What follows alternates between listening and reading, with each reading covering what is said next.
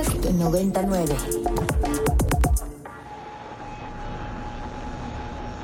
Las palabras pertenecen al aire. Y el viento no tiene por qué llevárselas. Con la llegada de los podcasts, la radio vive otra oportunidad. Esto es Segundo Aire. Conversaciones que el aire nos trajo, pero el viento no se pudo llevar. Todos los jueves encuentra un nuevo episodio con lo mejor de la propuesta cultural y musical de Ibero 90.9. Este es el segundo aire de Ibero 90.9. Yo soy Daniel Maldonado, menormente conocido como Elvis no Elvis, y este episodio corresponde al de la semana que inició el lunes 9 de octubre del 2023, la semana de las chinches, del boiler room fallido, de las cabezas de cerdo voladoras y de un conflicto bélico en la franja de Gaza y que hemos visto en los canales de noticias en todo el mundo. Este episodio 7 rondará entre registros personales y familiares. Pensaremos en la música como un vehículo de conceptualización y expresión. Gracias por sus descargas, escuchas, por compartirlo en sus redes y por llenarlo de estrellas en donde quiera que escuchen podcasts. Un día Natalia Bermúdez tomó una cámara y registró, registró y registró. Grabó su vida familiar e hizo Norte, un retrato documental de su hermano que ha sufrido problemas de adicción. Madre, no. Vamos a conseguir No, me vale güey. verga, paga esa madre, güey. Ahora tú no me chingaste, ahora yo te chingo, paga esa madre, por favor. Neta, güey. La directora estuvo en el cine y con el More, y es momento de darle un segundo aire a lo que se habló. Pues este, este proyecto nació como un proyecto de la escuela y después fue creciendo, ¿no? Como que le, le- le fui, le fui viendo como el cine y el, y el corazoncito. Este, y, y así fue que, terminó siendo como un largo, ¿no? Pero, pero nace dentro de la escuela. Yo siempre he creído que, que, que estando en la escuela, que cuando estás aprendiendo tienes que hablar como de, de, de los dolores que te definen, ¿no? Tienes que hablar, tienes que empezar hablando de lo que conoces, ¿no? Este, y entonces, pues, eh, pues no cabía duda de que, de que tenía que hablar como, como de esta situación que, que, que lleva pasando con mi hermano, y no específicamente con mi hermano, sino como esta situación de mi familia, este porque, porque era este, este dolor que, que, que me define, que, que es un poco, que habla un poco como de, de, de quién soy yo, ¿no? Y, y ahí fue, ahí fue como nació y empecé, ¿Qué- empecé a filmar. ¿Qué tan difícil o qué tan fácil? Yo, además, igual estoy de acuerdo con ello. Al final no dejo de ser un profe de cine escondido atrás de un micrófono de radio, ¿no? Este, eh, y me parece que es una muy buena idea hablar de lo que es uno para, para empezar a contar. Pero qué tan difícil es hacer este retrato en donde tú también formas parte este y bueno pues no estás enseñando las medallas de canotaje o de o del foot de, de, de tu hermano mayor no estás estás enseñando eh, parte de sus eh, debilidades y vulnerabilidades o de lo que en una sociedad como la que vivimos sería algo suficiente como para, para señalar o, o- o criticar. ¿Qué tan fácil o qué tan difícil es hacer cine desde ahí? Pues yo creo que la dificultad estuvo como en, en, en, en intentar separar este, a, a- mi yo directora y a mi yo hermana, que, que al final, pues al final no tenían que separarse y yo, yo creo que, yo creo que como que el gran mérito de la película o, o de esas cosas como muy lindas que yo al final le veo la película siendo como objetiva, es que, es que la directora y la hermana como que se entrelazaron y, y, de alguna y de alguna manera pues como que de repente las, las decisiones se tomaban este no, no supe bien quién las tomaba no y entonces el resultado de eso fue fue como una una brutal honestidad una una muy dolorosa honestidad pero también muy muy este muy curativa no este y, y claro y me llevó a entender un montón de cosas como directora y, y bueno, y, y muchas más como, como, como hermana, ¿no? Sí, las, las directoras, los directores, los realizadores, casi siempre cuando están haciendo documental, lo que pretenden es esconderse y pasar desapercibidos y desaparecer y, y- y no estar ahí presentes. Aquí me parece que entre muchas otras cosas muy buenas que tiene la película. Me parece que uno de los principales aciertos pues es como este arrojo de agarrar y decir, bueno, pues ahí va, o sea, este, hay, hay momentos que no se entenderían de la película y que no funcionarían de la película si no fuera así, desde, desde estos momentos de, de preguntarle a tu hermano y que se escuchen eh, eh, eh, los, los cuestionamientos, ¿no? De, de qué crees que se trata la película, ¿no? Hasta, pues hasta donde chocan, ¿no? Y hasta donde se desencuentran, hasta, hasta donde salen, salen un poco de, de chispas, ya ni hablamos de cuando aparecen tus papás, ni, ni, ni, ni, como, ni como otros momentos. Pero bueno, a mí sí me parece que, que, que, eso es como, como uno de los, de los grandes aciertos de la, de la película Rick. ¿Qué pasa cuando la cámara es la intermediaria entre tu familia y tú? ¿Qué sucede cuando ves a través de una imagen en movimiento lo que tus ojos no se atrevían a observar? ¿Quieres grabar esto? Vamos a grabar nuestros pleitos también. Para que, vean que, para que vean que no, no, no es una familia funcional. Yo quería preguntarte sobre esta, sobre la mm, sobre la impresión que tuvo tu familia ya al ver la película. ¿Ya la pudieron ver? ¿Han podido ver la película? ¿Cómo fue esta, esta interacción? Ay. Preguntas Pues- fáciles. La, la vieron en este en el Festival de, de Guanajuato. Yo como que, bueno, siempre he pensado que esta película la hicimos entre todos, ¿no? Y estoy como muy, estoy profundamente agradecida de, de, de lo generosos que fueron, ¿no? Como con su honestidad, con mostrarse tal cual, tal cual son, ¿no? Entonces, para mí era importante que pusiera el estreno, teníamos que estar todos ahí, ¿no? Este, y me pasó algo, yo he visto la película varias veces, porque durante la postproducción la tienes que ver varias veces, y más si, más si estás en la escuela, ¿no? O sea, si es, si es un proyecto de la escuela, que, que tú tienes que revisar todo, ¿no? Y más si no tienes dinero, ¿no? este, y entonces la había visto varias veces y, y- y- y la había redescubierto de muchas formas, ¿no? Pero al momento de la proyección con mi familia, sí, sí me pasó que la vi y dije, ay, güey, Natalia, te pasaste de lanza.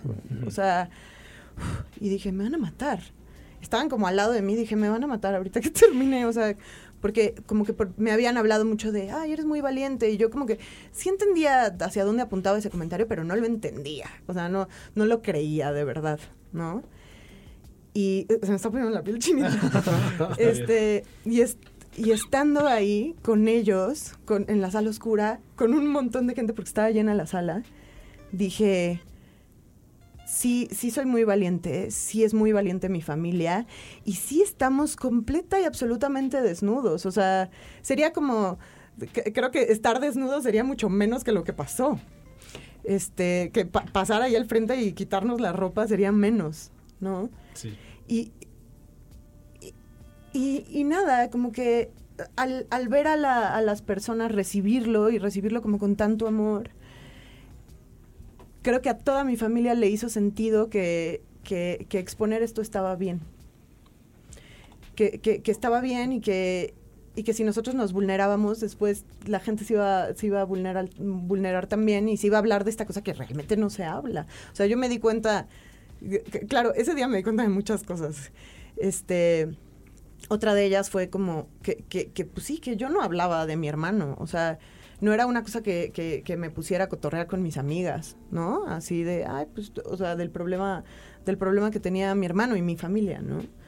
Este, y, y me di cuenta que nadie me hablaba tampoco de eso, y me di cuenta que mucha gente lo, pero mucha, muchísimísima más de la que pensamos, ¿no? Este, y entonces lo, lo primero que hice fue salir y decirle a mi productor como, güey, tenemos que hacer que Norte se vea. No me importa dónde, o sea, el chiste es que lo vea mucha gente. Lo primero, primerísimo que me dijo mi hermano, que, que me relajó, fue como de, no mames, Natalia, te quedó bien padre. Así, Ah, ¿no? O sea, te quedó bien padre. Eso fue lo primero. Y después pa- pasamos al frente y yo, bueno, yo no podía, yo no, a mí no se me entendían las palabras porque no podía parar de llorar, no podía parar de llorar. Y, y verdad, o sea, ahora que lo reflexiono, como que lloraba de lo bonito, ¿no? Como de que estábamos mi familia y yo ahí como y que de alguna forma habíamos encontrado un norte abstracto, o sea, porque el norte no es así de ya, está, todo está mejor, blanco y negro y, ya se recuperó, ¿no? O sea, justo ese es el pedo con las adicciones, o sea, no es, no es una cosa blanco y negro y lo dicen, ¿no? En los grupos de, de, de doble A, ¿no? O sea, este es día a día.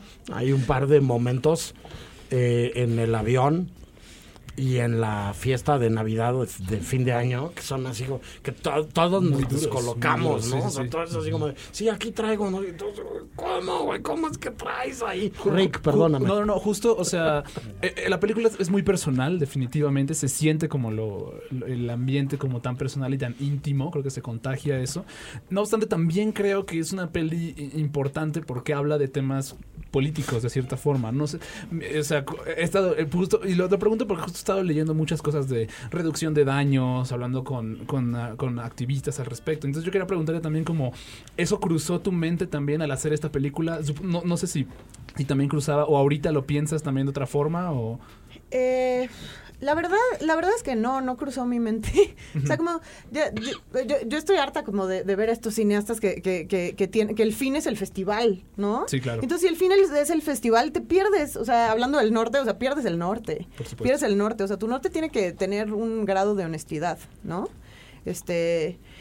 Y entonces no, no lo, no lo pensé. O sea, lo empecé haciendo un poco egoísta, la verdad. O sea, fue como un proceso de terapia que al final, al final a través de esa honestidad como que conectó con los demás.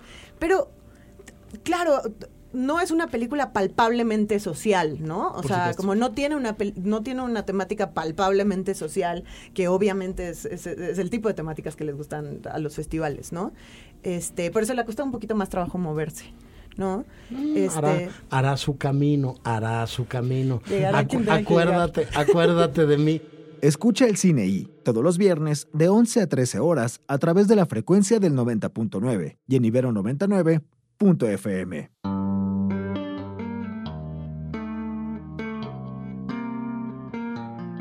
La música nace de las ideas y éstas se construyen de experiencias vitales que tienen el potencial de quedarse grabadas en tu cuerpo y tu memoria como una sensación constante en el presente. Esta relación entre música y experiencia es quizá lo que hace atractiva la música conceptual, un género donde el objetivo no es la obra en sí misma, sino el proceso y las ideas que atraviesan la creación. El proyecto tapatío Descartes a Kant tiene ese especial interés de transmitir y explorar conceptos en su quehacer musical. Su propuesta salvaje y sofisticada se integra con la danza, el cine y el performance. Sandra Rodríguez, también conocida como Sandruska Petrova, y Cristian Moreno estuvieron en Quantum, conducido por Alan Zuko. Démosle un segundo aire a lo que hablaron sobre los inevitables cambios de la vida, sobre las reflexiones del pasado, sobre las semillas para crecer, además de los detalles de After Destruction, su cuarto trabajo de estudio y la huella que han dejado en la escena nacional. Bienvenidas, ¿cómo están? Hola. Muy bien. Sí, estamos este de regreso muy emocionadas por justo como dices, ¿no? Estábamos en un vortex de silencio eh, después de eh, el hoyo negro al que nos llevó la pandemia. Oh, horrible. este, un episodio difícil de hablar hoy en día. Creo que nadie quiere ya, hablar de eso. un poco todos. Sí, es que fue demasiado, ¿no? O sea, creo que fueron momentos muy, muy difíciles en general, ¿no? Aislarse, eh, obviamente las personas que desafortunadamente ya no están o que atravesaron por situaciones críticas. Fue difícil. En el caso de, Descartes, ¿qué pasó en esos años? ¿Qué fue lo que, lo que llevó a necesitar pues esta eh, eh, reconfiguración, valiéndonos de, la analogía? Eh, bueno, yo creo que siendo todos este foráneos, o sea, ahorita vivimos en la Ciudad de México, pero lo primero que pasó fue que todos huimos a nuestras ciudades, este, en lo que sabíamos que, que estaba pasando. y yo creo que en general eh, pues la pandemia nos llevó por varios estados emocionales, como desde la psicosis hasta la incertidumbre, el miedo a desexistir de un momento a otro. Y incluso el replanteamiento de la vida misma, ¿no? Eh, como artistas creo que nos quedamos muy desprotegidos por, por el mundo y bueno, fue la manera de encontrar cada quien este cómo ocupar su tiempo en lo que sabíamos iba a regresar el, el mundo del espectáculo y en esta búsqueda creo que cada integrante se replanteó su vida desde algo muy personal y en algún punto como a finales del 2021 eh, pues deciden tomar otros caminos eh, nuestros excompañeros y nosotros pues con mucho amor pero a la vez mucho dolor eh, nos toca respetar y, y, despedirnos, ¿no? Pero esta despedida trae consigo mucha tristeza, eh, es un duelo muy fuerte el, el separarte de una banda, sobre todo cuando ya tienes más de 13. 13. Bueno, más, 12 años. 12, 13 años. Ajá, que estábamos juntos. Su que relación nos... más larga. Sí, es, literalmente. sí, es La- la definitivamente la relación más larga de, de nuestra existencia. Y creo que eh, eso fue algo muy doloroso, ¿no? De atravesar, incluso eh, orillándonos a la pregunta de si tiene sentido continuar con Descartes a Kant. Y esta disyuntiva eh, fue como, no sé, un poco el tener que elegir destruir todo para construir de nuevo. Entonces, esa fue un poco la primicia de, como el planteamiento de, de si continuábamos, cómo iba a ser, ¿no? En vez de sustituir a quienes se fueron, pensamos en darle la vuelta a la situación y mejor este empezar desde algo nuevo, reinventado, eh, actualizado, un poco este dejar atrás al menos como la idea, ¿no? Que se tenía de Descartes a Kant desde estilo, música, sonido, eh, estética. Y entonces es como decidimos hacer algo completamente eh, innovador. innovador para nosotros. Me, me gusta mucho porque creo que algo que refleja estos eh, 13 años que llevan de trabajo es que sí, suena nuevo, suena diferente a lo que había hecho Descartes a Kant, pero se escucha como Descartes a Kant. ¿no? Justo, Se- se- tiene el alma, Ajá. ajá, pero desde otra otra lógica y desde otras preguntas, desde otro estado de ánimo, ¿no? Dejando un poco el collage atrás, que era algo por lo que nos distinguíamos mucho Claro. y esta estética bastante eh, extrema y estridente y los altos contrastes, ¿no? Ahora fue como vamos a, a abordar desde otra perspectiva, desde otro ánimo, desde quedarnos en un mismo tempo a ver qué sucede eh, y sobre todo creo que lo que está llamando mucho la atención es la estética. Una estética retrofuturista por ahí. eh, Completamente. con más colores a, los que nos tenían habituados, Justo por supuesto. eso como que fue de, a ver, Descartes, solo vi una foto así de que, ok, vintage, cabaret, circense, lo opuesto, explosión de color, líneas rectas, pocas texturas, eh, minimalismo. Sí, y siento que también, bueno, no sé, yo le, le percibí esta influencia también de, de Odisea en el espacio, digo, con, con toda esta como del, del retrofuturismo y cómo era para, para Kubrick en aquel momento, ¿no? Reflejar una idea de, de- de futuro en ese momento. Creo que atiende por ahí, digo, para la gente que a lo mejor no ha visto eh, esta parte eh, eh, estética de, de Descartes a Kant. Eh, y preguntarles a ustedes cómo fue que llegaron a este, pues a este concepto que ahorita vamos a desmenuzar más del DAC y de, y- Y, bueno, de todo esto alrededor de la, del nuevo disco After Destruction. Sí. Eh, pues sí, justo lo que dices, hay, hay influencias este, cinematográficas y como de ciencia ficción, y un poco eso fue el planteamiento, como que para mí eh, de repente me encontré con documentales retrofuturistas e incluso los supersónicos, ¿no? Ya lo planteaban y yo decía, qué loco si en los 80 hubieran imaginado que el 2022 sería así, ¿no? Y yo veía como las predicciones del retrofuturo que casi todo era completamente atinado, solo desde otra estética, ¿no? Por ejemplo, en los supersónicos ya existían las videollamadas, pero aparecía como una pantalla gigante en tu recámara. Y, y todo era como más este aparatoso. Ahorita todo es justo, súper slim, súper compacto y en el retrofuturo no lo veían como unas máquinas enormes y estorbosas que son fascinantes para mí, eh, toda esa estética. Y fue como, ah, estaría cura plantear, ¿no? Cómo se visualizaría el 2022, pero en los ochentas. Claro. Ahora, también cuáles fueron, digamos, los a lo mejor suena muy trillada la palabra, pero los retos de desprenderte de todo eso que, que pues habías de cierta forma construido, eh, eh, no se sintieron o no les dio el, síndrome del impostor en algún momento?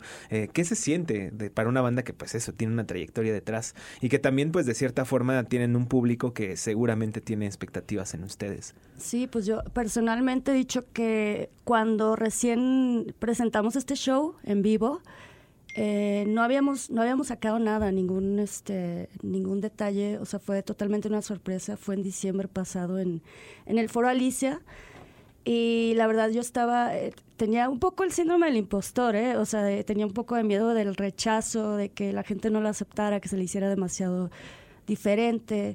Eh, es que siempre existe ese miedo, ¿no? Como eh, del juicio del público, porque por un lado siento que como fans de quien sea, a veces no permitimos que evolucionen las bandas, ¿no? Porque estamos muy casados con la idea de cierto disco o cierto, cierta identidad que nos hizo a nosotros eh, identificarnos, ¿no?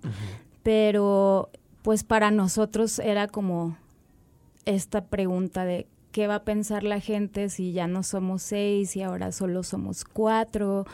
Eh, y, todo suena diferente y se ve diferente. Y era la idea, ¿no? Como vamos a, pues, qué hueva repetirte, ¿no? Sino todo se trata de estar probando y experimentando con nuevas inquietudes pero sí teníamos mucho miedo, honestamente, como de, de cómo iba a ser aceptado, ¿no? Como dice Cristi. Y lo que sí sabíamos era que nos iba a llevar mucho trabajo y esfuerzo y que tenía que ser un regreso contundente. Yo creo que uno de los retos ahora, que no hemos hablado de la máquina, que también es un integrante de, de Descartes ahora, eh, pues el reto de, bueno, de entrada, de cargarla y de montarla y todo, pero eh, pues eso, eso es como lo más complicado que tenemos ahora. Claro. Pero cada vez va fluyendo un poco más en los shows y ya la gente, de hecho, ya lo conoce muy bien y ahí la esperan, ¿no? Ya siempre va a estar ahí en, el escenario con nosotros. Qué chido, eres un, es un reto, creo, superado también. El, y, y, para allá iba una de mis preguntas también, de cómo estaba sucediendo After Destruction ahora en los escenarios. Pero antes de entrar ya de lleno, de lleno, porque ya nos está comiendo el corte, vamos a escuchar una canción, ¿les parece? Para poner a la gente en contexto, eh, al menos en el oído. ¿Qué quieren escuchar de este nuevo disco? Uy, en contexto, pues estaría bien, ya que salió, escuchar el primer track que se llama Hello User, que es básicamente la bienvenida de esta máquina concebida para reparar el daño emocional, eh, saludando al usuario. Entonces, a través de este track se plantean las reglas del universo After Destruction, entonces es un buen track introductorio. La manera perfecta de entrarle a este nuevo disco de Descartes a Kant y por supuesto también presentado por Sandra y por Cristina que nos acompañan acá en cabina. Este es Hello User en nivel 99. Hello User. Mientras tanto, seguimos platicando por acá en cabina con Sandra y con Cristina de Descartes a Kant y revisando este recién, casi recién salido del horno After Destruction. Ahora sí, es momento en que ustedes nos expliquen quién es The DAC.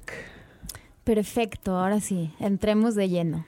Eh, bueno, como decíamos eh, hace unos momentos, sucedió una catástrofe en nuestra vida personal y casi en una situación mundial, ¿no? En donde pues se percibe mucha tristeza y mucha depresión durante estos tiempos.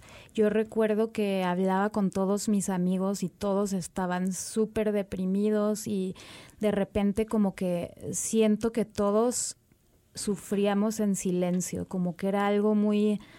Eh, difícil de afrontar y no sabíamos cómo canalizarlo exactamente y empecé a darme cuenta que todo lo que yo sentía también lo sentía otra gente, ¿no? Como esta eh, depresión aguda y este sentido de aislamiento que nos alienó de maneras que creo que aún ni siquiera comprendemos del todo. Y como que siento que quería no solo retratar esta tristeza y este aislamiento y como cierto desencantamiento por la vida en, un momento así. Este, entonces, bueno, la solución, como siempre, es el arte, este, para embellecer eh, las tragedias de este mundo. Y así fue en este caso, y es cuando, al pasar por estos duelos, eh, pienso que, bueno, Descartes siempre piensa en función a conceptos, ¿no? Y crear universos alrededor de su música y sus discos. Entonces, pensamos en un personaje que llegara a arreglarlo todo, ¿no? Como a dar un poco de esperanza a este mundo desesperanzador. Y es donde surge la idea de la DAC, una máquina innovadora, todopoderosa, que puede ayudarte a, atravesar por los daños de una catástrofe, un duelo, una pérdida emocional, que es de las cosas más difíciles con las que el ser humano pues ha tenido que enfrentarse, ¿no? En la vida. Y entonces esta fantasía de de que la inteligencia emocional pues ya está ya está sucediendo ahorita y ya está arreglando todo en nuestra vida, pues la fantasía fue un poco como, ah, solo quiero vincularme a algo y que haga que todo esté bien. Y es como surge la idea de la DAC y crear todo un sistema operativo alrededor de esta idea de salvación por la inteligencia artificial. Y me encanta que es a través, como decías, del arte, ¿no? Y, y cómo Dak hace estas canciones o estas creaciones, ¿no? Que tú le vas, que tú le vas eh, delimitando por ahí. Claro, era como pensar un poco, ok, ¿cómo sería este software, no? Y qué nos ofrecería. Eh, entonces pensábamos mucho en, pues en este, esta libre elección que tiene el hombre siempre ante una circunstancia eh, como de afrontarla desde la autodestrucción o la construcción personal. Y creo que el atravesar un duelo siempre nos pone en esta disyuntiva. Y no es una línea recta como de solo sentirnos mal o bien, sino es, son olas, ¿no? Constantemente. Eh, hay días que amaneces queriendo destruirlo todo, incendiarlo y, y desaparecer. Y hay días que estás súper positivo y empiezas a ver las cosas desde otra perspectiva y empiezas a ver el cambio como un mundo de posibilidades. Entonces, a partir de esta lógica, la DAC te ofrece siempre crear o destruir y a partir de lo que tú elijas, te ofrece herramientas de su software para eh, crear arte o estar en cómo alimentar este estado constructivo o autodestruirte, como muchas herramientas de gratificación inmediata, como podrán escuchar en el siguiente track, ya que nos toque presentarlo. Sí, primero, como contexto también escuchamos Hello User, esa introducción a la que hablamos, pero dejamos que se siguiera con la primera creación de DAC que se llama Graceless y que me gustaría que hablemos también de esta canción, de, del trasfondo de Graceless. Sí, justo Graceless es, eh, como lo dice su nombre, no sé cuál sería la traducción exacta, pero para mí es como perder la gracia, ¿no? O, un poco como lo decimos en español. Eh, desgraciado. es que desgraciado, desgraciado tiene, o sea, sí, tiene como una connotación un poco más enojada, pero lo siento como desangelado, cuando algo ya pierde el ángel y a veces, o al menos en, en esta etapa de, de la vida, pues fue muy difícil como atravesar el ser un adulto y decir, plantearte como, no sé, ya se habrá acabado como la etapa de gracia en mi vida y ahora todo va a ir en picada. y a partir de esto, pues como habla, de la desilusión de la adultez ante cómo cuando crecemos nos vamos volviendo un poco cínicos, o sea, como el, el recordar cómo son los niños, ¿no? Como este quote de Eterno Resplandor en donde Kristen Dunst dice eh, que los adultos somos los problemas porque estamos llenos de fobias y traumas y conforme más recorres la vida estás más impregnado de esto y, y hay un cinismo, ¿no? Ante como el ya no sorprendernos con lo maravilloso de la vida, como los niños que tienen esta capacidad de asombro ante el atardecer o lo que sea que, que esté atravesando su, su, su visión, ¿no?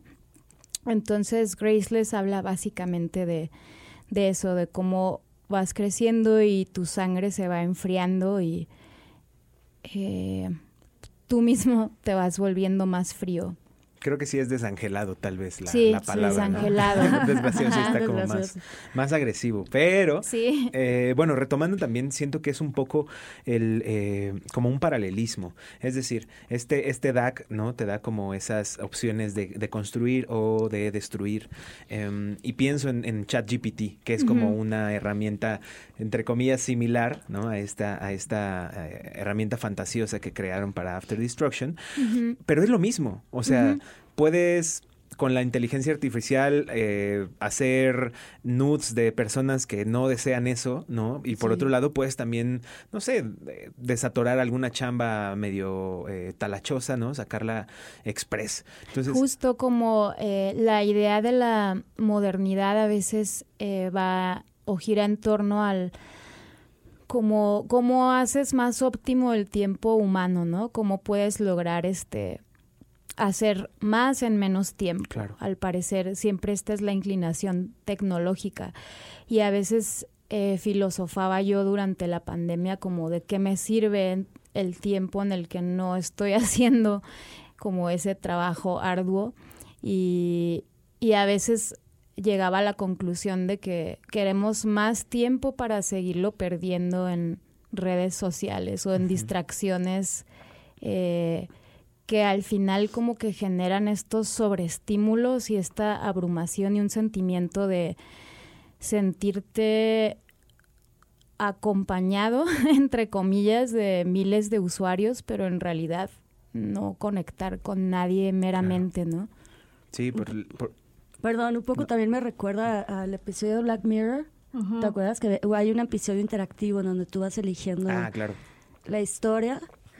Como que eso mismo que dice Sandra, o sea, como que no vas vas teniendo tú la, la opción de elegir lo que quieres ver, pero al mismo tiempo es como eh, Cuidado con lo que deseas. Exactamente. Sí, no, al mismo tiempo creo que, o sea, tú, tú puedes elegir, pero al mismo tiempo estamos llegando a un punto en el que queremos que alguien elija por nosotros, ¿no? Claro. Claro. Y se vuelve más fácil así, ¿no? Los algoritmos son eso, ¿no? Alguien eh, eh, programa algo para que te digan, ah, mira, si te gustó esto, esto también te va a gustar. O a lo mejor no, pero quiero que lo escuches, ¿no? Sí, sí. Ajá, como esta eh, idea de falsa libertad, porque al final es elegir entre, no sé, Pepsi o Coca, ¿no?